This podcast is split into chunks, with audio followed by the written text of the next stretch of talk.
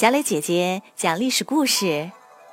今天我要给你们讲的故事名字叫做《沙丘宫变》。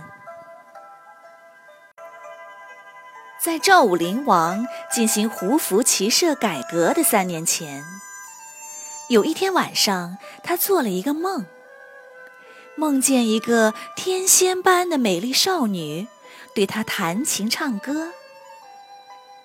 醒来后，他念念不忘，就对大臣们说起了这个梦。有个大臣上前说：“大王梦中的少女说起来跟我家小女吴娃似乎很像，哪天请大王见一见。”第二天，吴娃就被送进宫去。吴娃果然长得貌若天仙。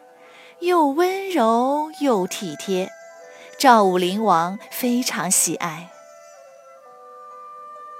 赵武灵王胡服骑射后四处征战，总是吴娃陪伴在身边。每每战场厮杀回来，迎接的都是吴娃暖暖的温情。在这段最危急的变革时期里。是吴娃给赵武灵王带来了欢乐和力量。然而好景不长，不久吴娃就去世了。赵武灵王伤心欲绝，时常想起两人在一起的美好日子。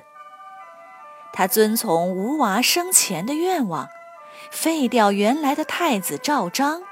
改立吴娃的儿子为新太子。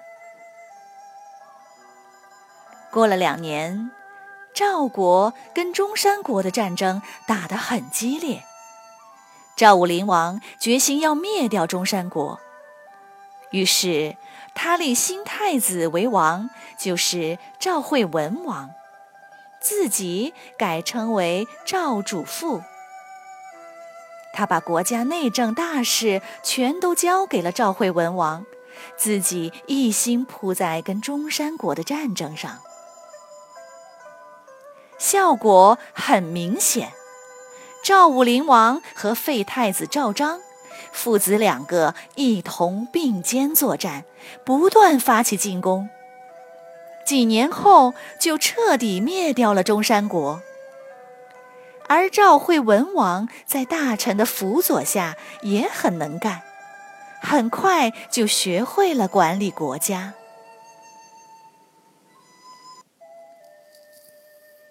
赵章在战争中表现非常出色，赵惠文王封他为安阳君，驻守代郡。赵章上前行礼谢恩，赵武灵王在旁边看。看到赵章还要给弟弟行礼，心里有些愧疚，就提议：要不把代郡分给赵章，让他也称王得了。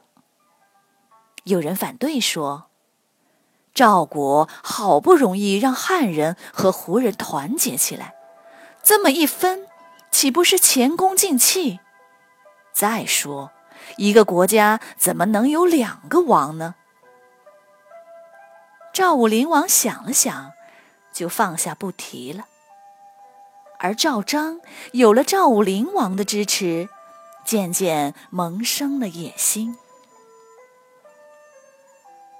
不久，赵武灵王邀请赵惠文王和赵章一起到沙丘行宫游玩。三个人分别住在三个宫殿里。赵惠文王。正在宫中，有人来了，说：“你父亲赵武灵王请你前往赵章宫中，一起商量点事儿。”赵惠文王刚要起身，一位大臣拦住他说：“等等，赵章没准有谋反之心，还是小心为好。我先去探探吧。”大臣到了赵章宫中，不见赵武灵王，心想果然有阴谋。赵章见事情败露，立刻杀了大臣，然后率领亲信向赵惠文王进攻。赵惠文王已经有了准备，调来了军队。赵章败退，退到赵武灵王的宫中。军队包围了宫殿，然后不顾赵武灵王的阻拦，进去把赵章给杀了。这时，宫中就只剩下一个赵武灵王，是不是该退兵了？将军们商量后认为。这个事情不能请示赵惠文王。问他的话，碍于父子情面，肯定要退兵。可退了兵以后，论起来围攻赵武灵王可是个大罪。于是，军队继续包围宫殿，不让任何人进出。三个月后。赵武灵王吃光了宫里所有东西，被活活饿死。赵惠文王得到消息后，沉默了一会儿，宣布全国哀悼，进行厚葬。这一场惊心动魄的宫廷政变就这样平息了。虽然赵武灵王死了。但赵国避免了分裂和动乱，继续保持着强大。小朋友们，这就是今天的沙丘宫变的故事。你们觉得赵武灵王为什么会被饿死？他有什么地方做的不对吗？请进入公众号，直接用语音回答吧。好了，今天的故事就讲到这里，再见。